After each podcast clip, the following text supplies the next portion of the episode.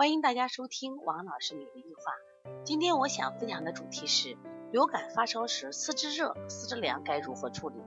就是孩子发烧的时候，他会出现几种情况。今天我主要讲一下四肢的温度。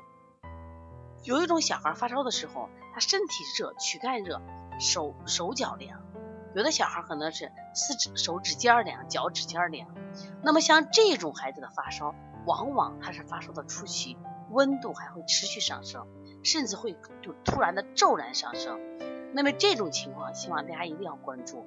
往往这种发烧会引起孩子的惊厥，温度会更高。原因是什么呢？大家可以想，孩子发烧嘛，应该全身热嘛，他为什么四肢凉、身体热？他实际上我们常说是阳瘀症。阳瘀症，也就是说他热瘀到我们说的肘关节，还有下肢的膝关节。你看他从这个肘这个地方就开始逐渐的变凉，到这手指尖就越来越凉，腿也是从膝盖往下越来越凉，越来越凉，整体热就聚在这个身体上，这样很危险在哪？就把热量聚在大脑，聚在心肺。那么就会引起什么呀？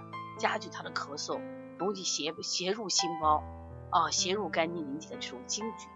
有这种发烧呢，我们呃采取的方法是，一定要去干预。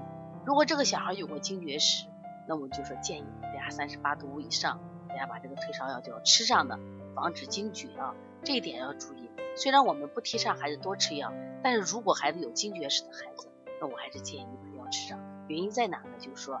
那么惊厥对孩子带来的伤害和药物相比呢，我想它会更大一些。那么如果这个孩子发烧的时候四肢是热的，那今天我们来的这个小宝宝妈妈说呀，昨晚烧了四十度了。我先问，我说那你吃药了没？妈妈先这样说了一句话，好像可奇怪，他虽然发烧四十度，好像对他来说没有影响，睡得稳稳的，浑身烫。我说那你就不该吃退烧药。他说呀，我后半夜给吃了，我着急的很嘛，我心慌的很嘛。我说为什么？他你都说了嘛，他四肢虽然四肢热，而且量体温四十度，但是对他来说没有问题，呼吸也不重，睡眠也很好。那这种发烧实际上是人体的自我调节，是人体自愈力的再次体现。他为了抗病毒呀，你你你病毒来了，我对抗你，两两两方战争白热化，但是对于他来说没有任何影响呀。所以这个时候其实不建议吃退烧药。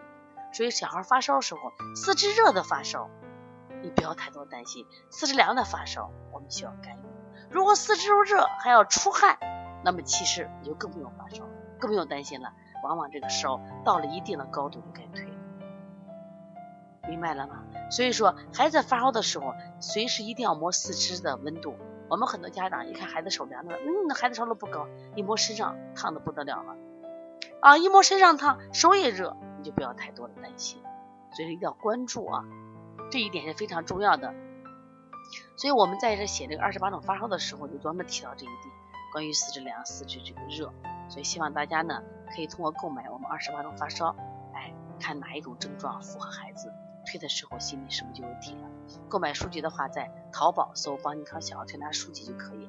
如果你在生活中啊，也有各样的育儿问题，搞不清楚。让你引起焦虑的啊，不管是我们的童还是妈妈，可以直接拨打我的电话幺三五七幺九幺六四八九。如果想加我微信的话，幺五七七幺九幺六四四七。